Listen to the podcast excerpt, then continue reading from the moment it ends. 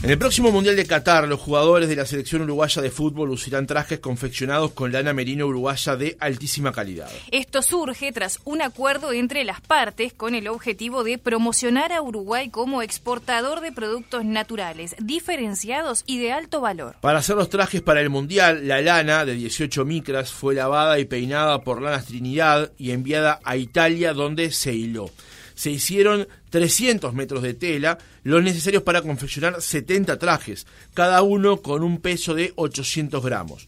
La tela, liviana, fue traída desde Italia para que Estudio Mutuo se encargara de la confección de cada prenda a nivel local. La iniciativa que hoy se llama Lana Celeste a Qatar nació hace un tiempo y tiene mucho respaldo, entre otros de Zul y de Uruguay 21, pero nació a impulso de Alberto Bozo. Bozo es integrante de instituciones como INIA, la CAF y también Calzal además de ser ingeniero agrónomo y productor en Salto. Y para conocer más de cómo nació la iniciativa, lo recibimos en otra mañana. Bozo, ¿cómo le va? Buenos días.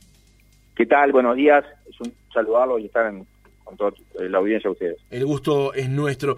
Bozo, ¿cómo nació la iniciativa? Hay una crónica de este fin de semana en El Observador que daba cuenta de lo que fue el impulso que tomó a partir de una idea que usted tuvo este mismo año. Pues sí, efectivamente allá por el mes de, abril, eh, estamos habíamos organizado en el línea Tacuarembó un seminario, un seminario más, cómo valorizar las lanas, básicamente tendidas a todo lo que es mejorada genética. Pero también había una mesa redonda en la cual se, ponía la importante de este, promocionar nuestros productos a nivel internacional. Uruguay, como ustedes, todas las materias primas que producimos, casi el 100% se exportan, o sea, dependemos pura y exclusivamente del mercado internacional, la carne, el arroz, y por supuesto la lana. Pero también se hablaba de lo caro que salía eso, ¿no? Que, hacer una campaña de promoción de esta era, era muy caro, somos un país muy chiquito, con escasos recursos. Y nada, ahí simplemente planteamos que mm, frente a toda esa, esa limitante que teníamos, me llamaba mucho la atención de que nos... ¿Quiénes ahora abril estado nuevamente un mundial de fútbol? Eh, en la tenemos los mejores integrantes, eh, jugadores internacionales reconocidos en todo el mundo, y lo cual tenemos dos sobre todos, además en la última mundial que van a estar, y son reconocidos este, por su hombría de bien, por su forma de ser, por su conducta y su fama enorme que tienen a nivel mundial, como son Suárez que además son de, acá del norte, una del, Lanar, etcétera, etcétera. Entonces me parecía una lástima no poder aprovechar esa situación. Y bueno, está ahí se me contestó que, que, bueno, que había intereses de por medio. Al otro día me cuenta de si yo no, trataba humildemente de, formar un equipo y llevar, este, por lo menos pelearla por, por esta idea, es, muy probable que terminen sacos rotos, así como lo planteé en mi cooperativa Agraria Federal, que, de la cual soy miembro y, delegado en la Junta de Línea, lo planteé en la línea, formé un equipo de trabajo, y bueno, ahí estuvimos golpeando muchas puertas, estuvimos trabajando, y, era todo, todo negativo, ¿no? Los uruguayos somos muy de, entrada decir, no, esto no va a andar, no se puede, ¿no? Y bueno, acá hay intereses creados, que ni se te ocurre esa idea, que no va a llegar, que, que, es mucha plata de por mes, que no van a los tiempos. Al final, bueno, tuvimos la, suerte, ya que nombrarlo, ¿no? Eh, eh, un nuevo delegado, el de línea, Rafael y él, cuando le preguntamos me dice, yo soy, fui compañero de clase, nada más que Nacho Alonso, presidente de la AUF, y quisiera hacer un reconocimiento a Nacho Alonso, ¿no? Ahí mismo lo llamó, eh, Alonso apenas este, se informó el tema, le encantó la idea, esto tiene que salir para adelante, sí o sí, vamos con todo, y bueno, a partir de ahí fue un antes y un después, ¿no? Eh, pasó a integrar este grupo Uruguay 21, el Sur, eh, bueno, las peinadurías, acá tenemos en Uruguay cuatro peinadoras, que como tú bien decías ahí, este, parte del valor agregado se le agrega aquí en Uruguay, ¿no? Las claro. se y se, se en forma de tops, llega a Italia, en Italia hay una tejeduría que, que la hila, y ahí vuelve de vuelta estas 100 metros de tela, como tú bien decías, eh, de tela súper fina, este, y además de un color, el que quería la selección, para que aquí eh, un acuerdo con Mutuo eh, lograron muy bajo costo ¿ah? eh, que estos trajes lleguen finalmente 100% de lana merino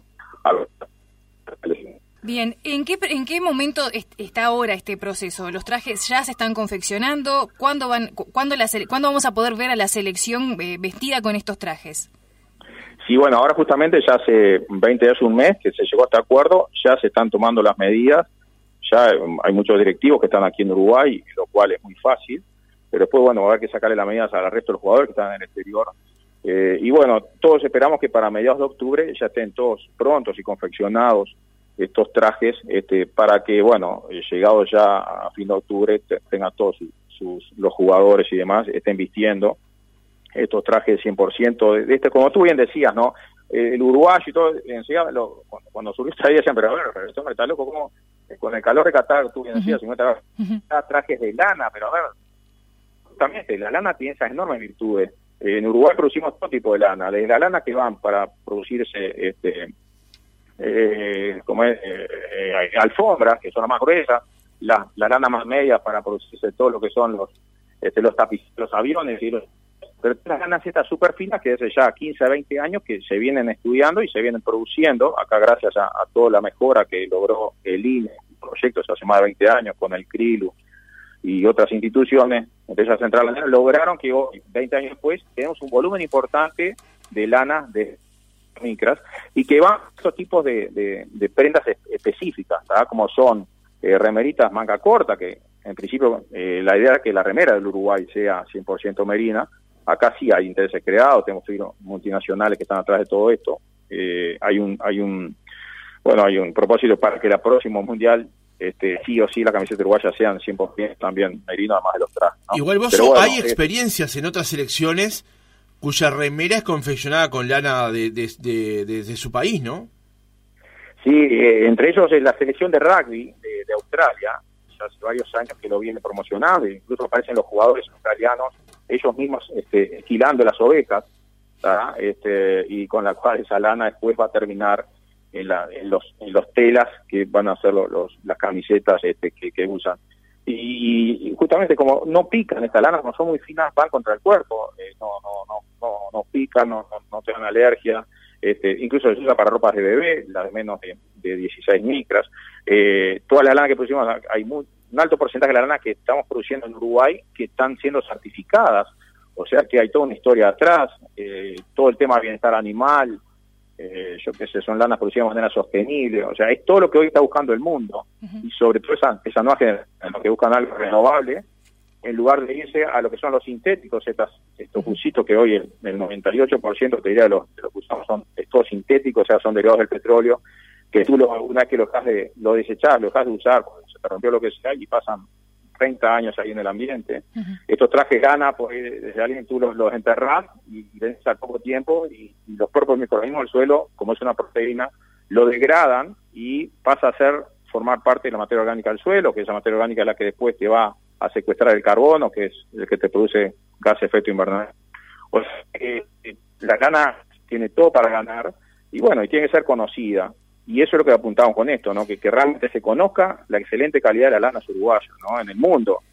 Y qué mejor el mundial para que así sea. Justamente, vos vos iba a consultar sobre eso. Detrás de este proyecto, más allá de, obviamente, todos estos beneficios que usted mencionaba de la lana, hay un fuerte interés comercial también de que los productos uruguayos se conozcan en otros lados del mundo y el mundial eh, genera una ventana hacia, hacia otros países eh, que no se puede desperdiciar pero ni que tal vez, ¿no? Eh, se está calculando que más de 3 mil millones de personas, de espectadores, que van a ver en algún momento algún partido de fútbol. Entonces, qué mejor vitrina, como tú decías, este, para poder promocionar nosotros un país tan chico y con pocos recursos, ¿ah? y que además dependemos 100% del mercado exterior para, para, en la medida que se valoricen nuestras lanas, este, ese mejor precio a la larga llegue a los productores. Hoy son más de 15 mil productores familiares y pequeños eh, productores o de ovejas aquí en Uruguay y que con todo el sacrificio este, tratan de, de, de día a día, generación tras generación, por de, de, ovejas no que eh, sacó, compró ovejas y se puso a producir, esto generalmente viene de generación en generación, en el caso mío, de chiquitos mamamos esto, mi madre nos llevaba a los seis hermanos eh, ovejeras, ¿no? De muy chiquitos nos, nos mamaron, nos íbamos con una rastrojera, todo el, todas las vacaciones este, trabajando arriba del caballo, sobre este, unas ovejas, a mí y a mis seis hermanas y a mis cinco hermanas, este, y eso es lo que lo, que toda la generación mía lo, mamó de chiquito, ¿no? El amor por la oveja. Y eso lamentablemente hoy se está perdiendo, ¿no? Este, hoy se está perdiendo y es una lástima, ¿no? Son cada vez menos los jóvenes que se relacionan con, con, el, con, los quehaceres del campo eh, y bueno, eso, esa cultura tenemos que revertirla este, en forma en forma drástica, ¿no? Y bueno, ojalá esta sea una herramienta para eso, para que se conozca este, la oveja, se conozca el productor rural, se conozca los quehaceres del campo y, bueno, este, en definitiva, bueno, esta historia tuvo un final feliz, por suerte. Claro. Pero los uruguayos... usted produce en, en Arapey Chico, ¿no? Por eso es integrante, entre otros, de Calzar, la Cooperativa Agraria Limitada de Salto, ¿no? Claro, yo soy integrante de Calzal, Calzal la Cooperativa de Salto, nosotros estamos aquí en Salto Límites con Artigas, ¿no? Eh, estamos a pocos kilómetros de Pueblo Sequeira, quizás lo ubicamos más. Es una zona ovejera neta, de suelos muy superficiales, y donde la oveja este, ahí se comporta como excelente, eh, eh, superando varias limitantes, ¿no? Entre ellas lo que es la estamos cerca de un pueblo, que gracias a Dios en los últimos eh, meses, en, los últimos par de años, te diría que mejoró muchísimo el tema de la obesidad, que era una gran limitante que teníamos. Pero hay otros problemas también limitantes, como son los perros, este, estos perros que, que, lejos de ser una mascota, este, como pensamos que de un apartamento de, ahí de son perros que salen de noche a matar, ¿no? Y ni siquiera a comer, matan las ovejas y las dejan. Y bueno, esas son de las limitantes que tenemos. Eh, pero bueno, está, eh, aquel que quiere la oveja llama, y aparte... Eh, en la medida que se haga bien, es una actividad también rentable y que hace que se pueda quedar ese productor en el campo, ¿no? Bien, Bozo, finalmente y para cerrar el reportaje, ¿cuántas personas, eh, eh, indirecta o directamente, se, vieron involucradas en este proyecto? Y bueno, acá surgió con todo el apoyo de, de, de Federal, con el apoyo de Lina, varios investigadores, eh, y después un montón de, gremiales, ¿no? Acá entró también el SUL, después Uruguay 21, eh, el CRILU, que es este consorcio de la ultrafina, o por supuesto en el fondo también la, la sociedad de criadores. Eh, hay un montón de, Es un grupo, esto se hizo a la larga también con un equipo, ¿no? El formar equipo es fundamental para, para unos logros tan importantes. Y ahora viene todo lo que sigue, ¿no? Que realmente estas instituciones, la primera parte eh, eh, fue misión cumplida, la segunda parte es cómo hacer para sacarle el mayor jugo posible a esta situación que hoy estamos, ¿no? Entonces, además de la de, la, de, los trajes, eh, la idea es en corbata 100% boinas para que los promocionen estas boinas de lana ahí en los ratos libres. ¿ah? este Y bueno, Uruguay 21 con todo su equipo, la AUF, este, de Presidencia de la República y, bueno, nosotros desde, línea. Eh, y, bueno, tratar de sacarle, como bien decía, el mayor provecho posible. Y ahora viene el tema de las de las redes, que van a ser toda la información. Bien. Alberto Bozo, integrante de, instituciones como INIA, CAF y Calzal, impulsor justamente de este proyecto que está viendo la luz, que es Lana Celeste Qatar. Gracias por haber estado otra mañana con nosotros. No, todo el contrario, es un gusto y a las órdenes.